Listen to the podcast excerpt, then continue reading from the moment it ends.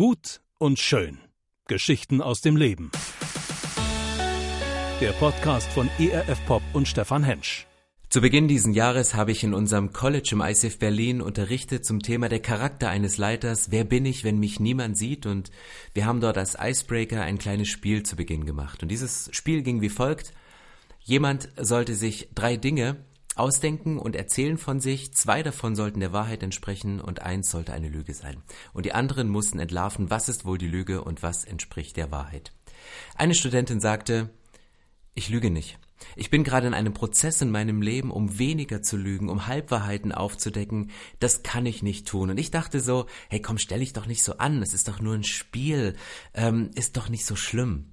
Und da habe ich angefangen, über dieses Thema Lügen nachzudenken und mal in die Bibel hineinzuschauen, was hält Gott vom Thema Lügen? Wo gibt es Geschichten in der Bibel? Und ich bin auf erstaunliche Aussagen gekommen, weil ich glaube, dass Lüge ein ganz krass großes Thema ist, dass wir in Lügen verstrickt sein können, dass wir in Verhaltensmustern gefangen sein können und Prison Break frei von Lügen. Das ist das Thema für diesen Podcast heute, weil ich glaube, dass Lüge mehr mit dir macht, als du auf den ersten Blick siehst. In Römer 7 steht ein Vers in Vers 19, wo von diesen Verhaltensmustern die Rede ist von uns Menschen. Da steht, ich will immer wieder Gutes tun und ich tue doch das Schlechte. Ich verabscheue das Böse, aber ich tue es dennoch. Ich mache immer wieder dieselbe Erfahrung. Das Gute will ich tun, aber ich tue das Böse. Und du merkst hier diesen, diesen Kampf in Römer 7 zwischen jemandem, der was Gutes tun will, der die Wahrheit sagen möchte, der in Wahrheit wandeln möchte, aber sich in, in Lügen verstrickt, in Verhaltensweisen verstrickt, die was anderes darstellen. Und wenn du ins Alte Testament reinschaust, im Buch der Sprüche, da sind Sätze formuliert zum Thema Lüge, dort steht, sechs Dinge sind dem Herrn verhasst, und auch das siebte verabscheut er. Augen, die überheblich blicken, eine Zunge, die Lügen verbreitet, Hände, die unschuldige Menschen töten, ein Kopf, der heimtückische Pläne ausheckt, Füße, die schnell laufen, um Böses zu tun, ein Zeuge, der falsche Aussagen macht, ein Mensch, der Freunde gegeneinander aufhetzt. Von den sechs Dingen, die Gott verhasst sind, fallen zwei in die Kategorie Lügen. Eine Zunge, die Lügen verbreitet, und ein Zeuge, der falsche Aussagen macht. Und jetzt gibt es eine absolut breite Facette von Lügen, weil du denkst wahrscheinlich, ich, ich, ich lüge doch überhaupt nicht. Also ich lüge zumindest nicht bewusst. Es gibt eine Statistik, die besagt, dass wir pro Tag ungefähr 200 Mal lügen. Und ich dachte, das, das kann doch überhaupt nicht stimmen. 200 Mal, ich bin, ich bin Pastor und wer lügt denn 200 Mal? Das macht doch kein moralisch hochstehender Mensch.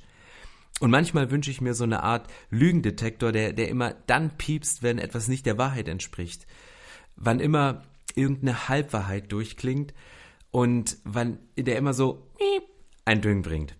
Ich möchte euch mal hineinnehmen in Facetten von Lügen. Das erste ist eine bewusste Lüge. I did not have sex with Miss Lewinsky ein amerikanischer Präsident, der offensichtlich lügt, etwas, was gewesen ist, einfach sagt, es, es, es stimmt nicht, eine, eine, eine bewusste Lüge und eigentlich brauchst du da genau diesen Lügendetektor, stimmt einfach nicht. Die nächste Kategorie ist Verschleiern. Das ist so die Soft-Variante einer Lüge. Etwas, etwas verschleiern. Ich lebe in Berlin und ich, ich weiß, wie man im Bau eines Flughafens gewisse Bauzieletappen verschleiern kann und man spricht dann schön in der Presse von Teileröffnung, um zu verschweigen, dass man eigentlich keinen Schritt weitergekommen ist. Und das Verschleiern von Tatsachen, einen, einen Schleier, einen Nebel über eine Sache zu legen, ist eine Form von einer Lüge. Und jetzt kommen wir zu dem dritten Teil, das ist ein sehr pastorales Ding, glaube ich, Übertreibung. Wie oft habe ich Geschichten gehört von Kanzeln, wo ich denke, hey Junge, du bist mein Freund, ich war dabei, das kann überhaupt nicht so sein.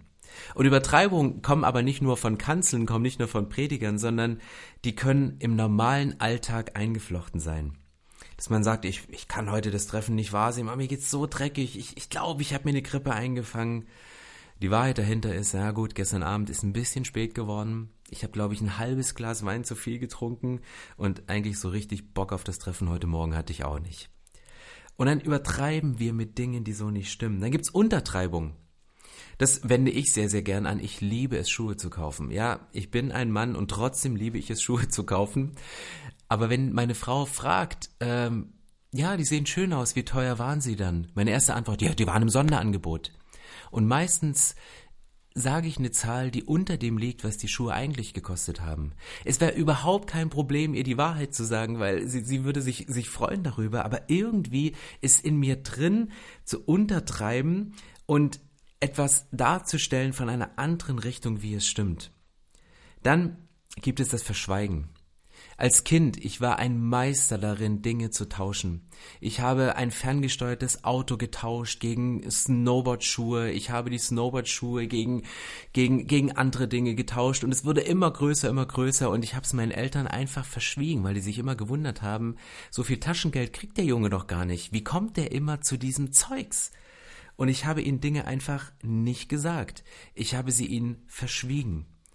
Und das, was anfing mit einem kleinen Kugelschreiber, in dessen Hals eine kleine Digitaluhr eingebaut war, ist bei einem Motocross-Roller geendet. Es heißt, ich war ein Meister darin, Dinge zu tauschen. Schönreden ist eine Form von, von Lüge. Ja, mir geht's blendend. Und meistens steckt hinter Schönreden auch eine ganze Theologie dass es dir nicht schlecht gehen darf, weil wenn es dir schlecht geht, dann bist du kein richtiger Christ, dann bist du kein, kein guter Christ.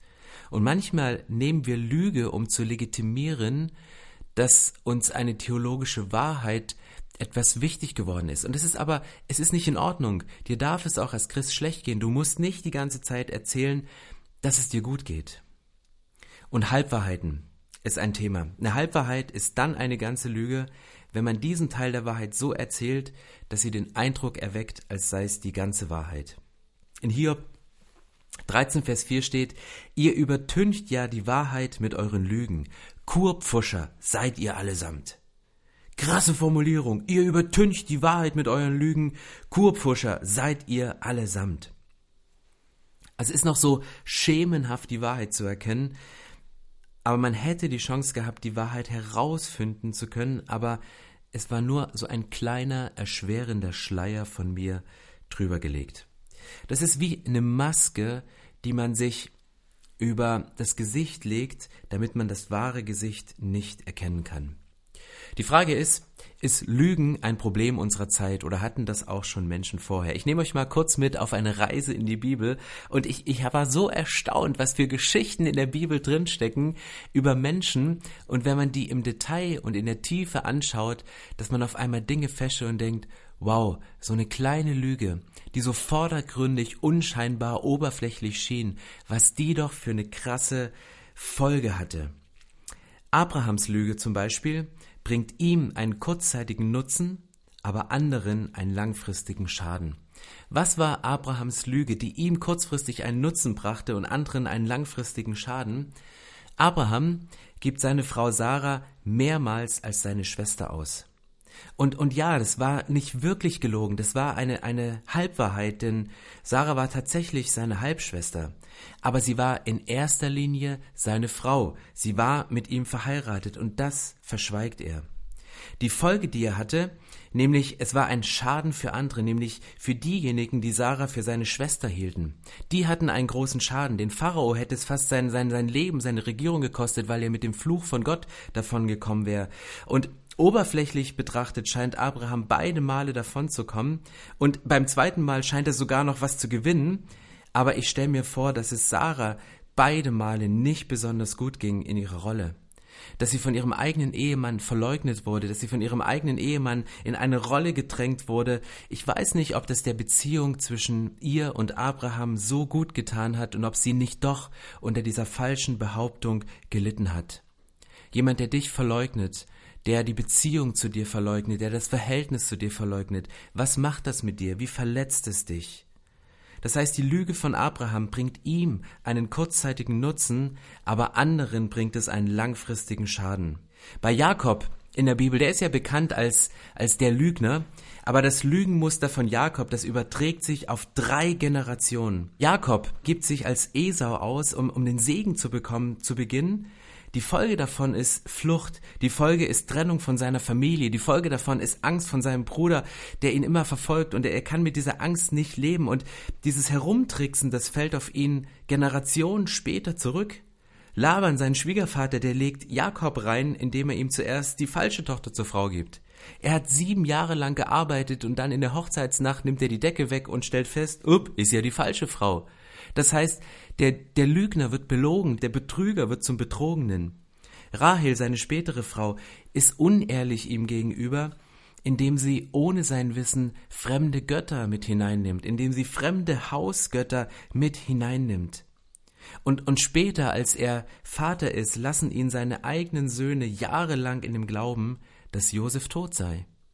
Und hier merkst du bei, bei Jakob, dass das Lügenmuster, was am Anfang wie ein, ein Betrug, ich verschaffe mir einen Vorteil, ich nehme den Segen und das Erstgeburtsrecht von meinem Bruder weg, was sich über drei Generationen später noch überträgt und legendäre negative Folgen hat. Eine dritte Geschichte in der Bibel, die Kundschafter in Jericho, die verzögern eine göttliche Verheißung durch eine Übertreibung. Und hier denkt man auch, ja, das ist ja nur eine Übertreibung, es ist ja nur eine Dramatik im Storytelling. Aber was passiert hier durch diese Übertreibung der Kundschafter? Die Verheißung von Gott, die wird verzögert über Jahre. Und die Kundschafter, die damals ähm, in das verheißene Land reingehen, außer Kaleb und Josa übertreiben die Größe und die Gefährlichkeit der Einwohner Kanaans. Sie sagen, die sind gefährlich, das sind Riesen, die können wir nie bez be be bezwingen.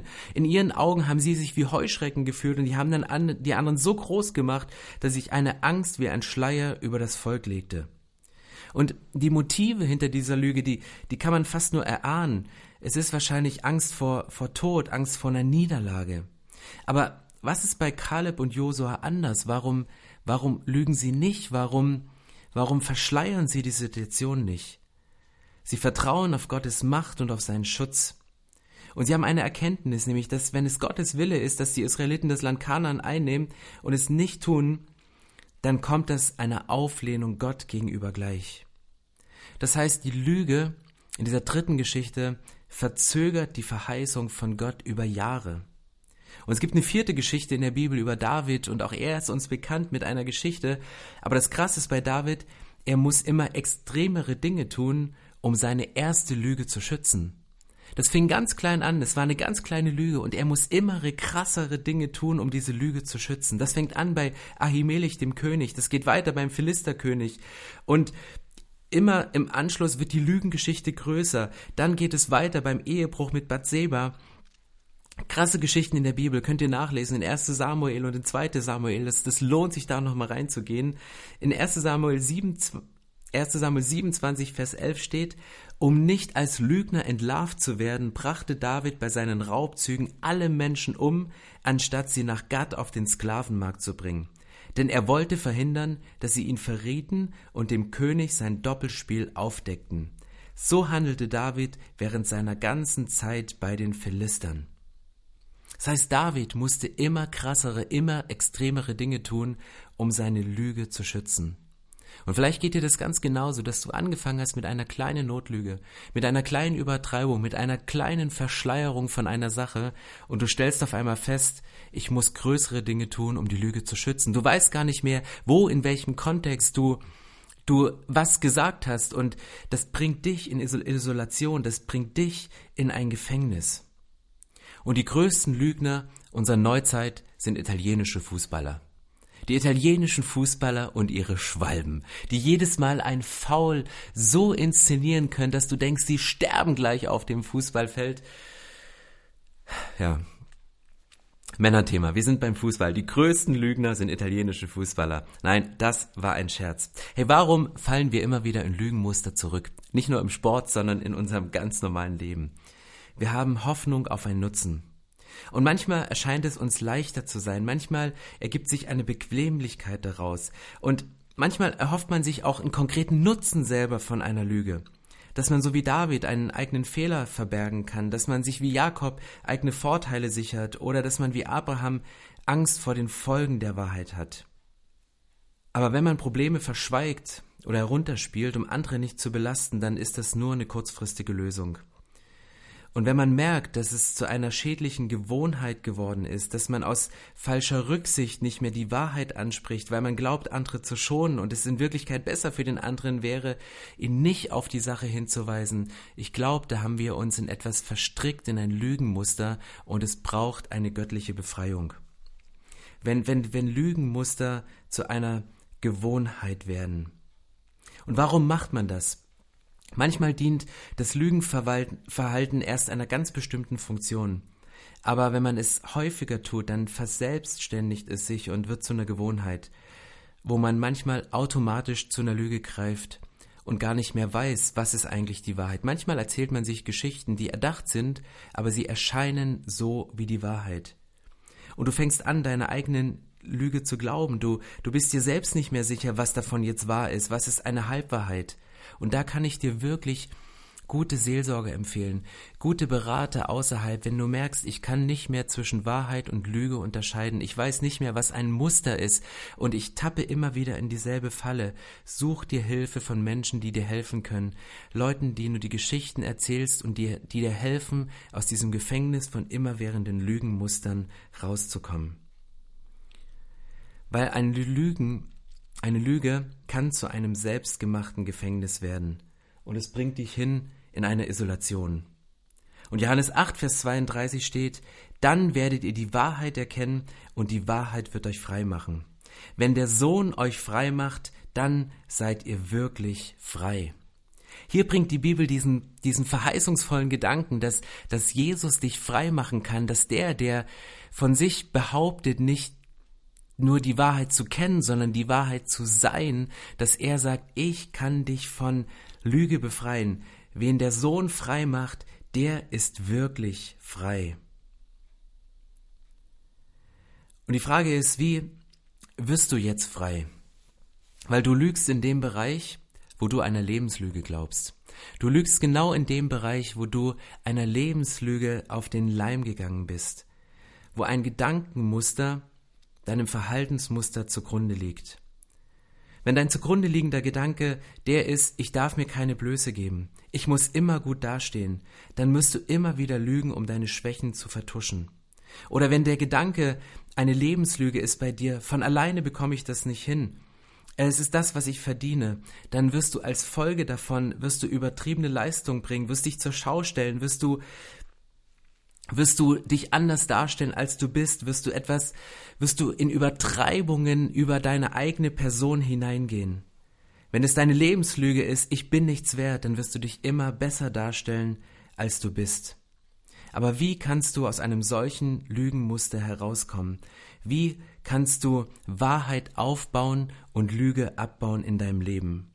Kolosser 3 gibt uns da eine richtig coole Antwort. Vers 9 steht, belügt einander nicht mehr, Ihr habt doch das alte Gewand ausgezogen, den alten Menschen mit seinen Verhaltensweisen, und habt das neue Gewand angezogen, den neuen, von Gott erschaffenen Menschen, der fortwährend erneuert wird, damit ihr Gott immer besser kennenlernt und seinem Bild ähnlicher werdet.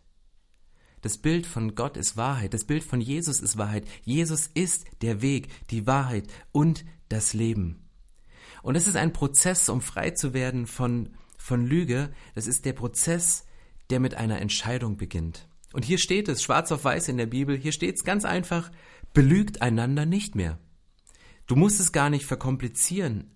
Einfach aufhören. Hör auf zu lügen. Sprich die Wahrheit. Finde es raus. Und dann wird ein Prozess der fortwährenden Erneuerung eintreten, so wie es hier steht. Hör auf, triff eine Entscheidung, belügt einander nicht mehr und ein fortwährender Erneuerungsprozess wird beginnen und du wirst ihn lostreten. Und vertraue darauf, dass Gott die Macht hat und es gut mit dir meint. Weil nur so kannst du die Angst, die hinter den Lügenmustern steckt, die Angst, etwas zu verpassen, die Angst, etwas zu verlieren, diese Angst kannst du überwinden. Aber du musst bereit sein, das bisherige loszulassen. Das bedeutet vielleicht kurzfristig einen Verlust, kurzfristig einen Gesichtsverlust, kurzfristig ein Beziehungsbruch zwischen dem Menschen, den du über Jahre belogen hast. Vielleicht bedeutet das auch kurzfristig Anstrengung, so wie bei Kaleb und Josua, gegen die Einwohner Kanaans zu kämpfen. Aber langfristig kommt etwas viel Besseres und etwas viel Gesegneteres dabei raus. Und ich möchte dich einladen, ein Gebet zu sprechen und Lügen ans Kreuz zu bringen, weil das Coole an Jesus ist, er kennt jede deiner Lügen. Und er ist die Wahrheit, die er dagegen setzt, und die Wahrheit wird dich frei machen. Herr, lass uns die Augen schließen und miteinander beten. Herr Jesus, ich danke dir, dass du die Wahrheit bist. Ich danke dir für diese Texte in der Bibel, die mir so zeigen, welche Folgen Lügen haben, wie, wie Muster in unserem Leben Form annehmen und wie sie uns gefangen nehmen. Und ich danke dir, dass du auf Befreiungsaktionen spezialisiert bist dass du uns aus jedem Gefängnis befreien kannst, dass du uns von jeder Lüge frei machen kannst, um die Wahrheit zu etablieren in unserem Leben. Und ich bitte dich jetzt für die Männer und Frauen, die während dieses Podcastes erkannt haben, da steht eine Lügen zwischen mir und anderen Menschen und die sie ansprechen wollen. Gib ihnen den Mut und die Kraft, die Sachen auszusprechen und anzusprechen. Ich bitte dich um eine Atmosphäre von Vergebungsbereitschaft, dass der andere vergibt, dass der andere bereit ist, es zu vergeben. Und ich danke dir, Jesus, dass du die Kraft hast, jede Lüge zu entlarven. Weil wir möchten nicht dem Verdreher, dem Diabolos, dem Durcheinanderbringer dienen, sondern dir, dem Gott der Wahrheit. Wir möchten dir dienen, Jesus, der du die Wahrheit bist, der von sich sagt, ich bin der Weg und ich bin die Wahrheit und ich bin das Leben. Ich danke dir, dass du uns einen Weg aufzeigst, von Lüge frei zu werden, Wahrheit in unserem Leben zu etablieren und mehr und mehr auszusprechen und dadurch durchzudringen zum wirklichen Leben in dir. Und ich bete das im Namen des Vaters und des Sohnes und des Heiligen Geistes. Amen. Gut und schön. Geschichten aus dem Leben. Der Podcast von ERF Pop und Stefan Hensch. Mehr Infos und Podcasts gibt's auf erfpop.de.